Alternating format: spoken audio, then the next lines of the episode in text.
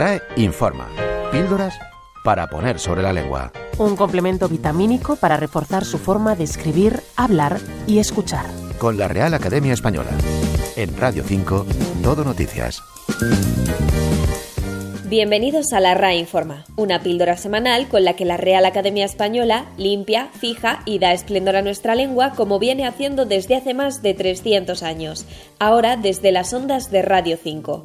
Esta semana conocemos de cerca los orígenes del laísmo.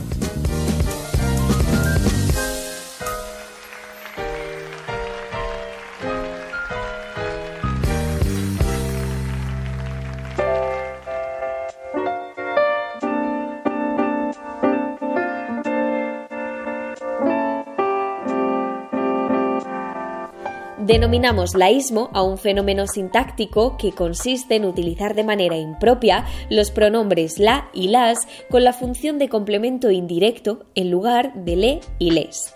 Por ejemplo, es laísmo decir la dije que me guardara un sitio. Los pronombres la y las proceden respectivamente de las formas latinas de acusativo y lam y las. Parece ser que el laísmo surgió en Castilla en el siglo XIV y alcanzó cierta difusión en los siglos XVII y XVIII. Junto al leísmo y al loísmo, estos fenómenos parecen deberse al nacimiento en época temprana de la evolución del castellano de una tendencia que, a diferencia de lo que ocurría en latín, en lugar de distinguir funciones gramaticales a través de las distintas formas pronominales, tiende a diferenciar entre masculino y femenino por un lado y entre persona y cosa por otro. Así podemos encontrar casos de laísmo en obras de destacadas figuras de nuestras letras, como Moratín, que escribía La dará cuantas perlas y joyas y oro hay en su reino. El laísmo se encuentra hoy restringido a ciertas zonas del centro y el norte de la península ibérica, como Burgos, Ávila, Segovia y Valladolid, así como Cantabria y Madrid. Pese a ello, su empleo no está recomendado en un uso cuidado de nuestro idioma. Este fenómeno existe debido a que los hablantes laístas hacen distinción de género no solo en el complemento directo, también en el indirecto pronominal de tercera persona. Así utilizan la y las para referirse a los sustantivos y pronombres femeninos. Por lo tanto, un hablante laísta dirá, a esas personas no las agrada que las menciones.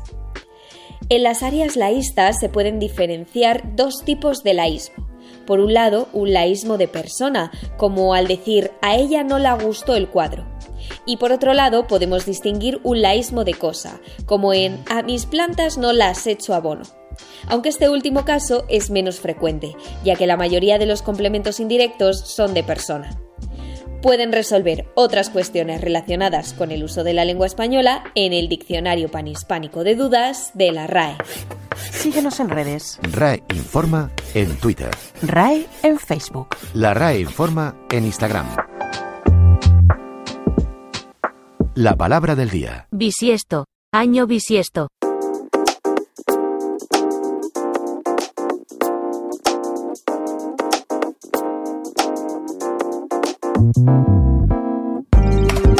Almohadilla, duda, RAE. La consulta de la semana. ¿Es un millón de personas vino o vinieron?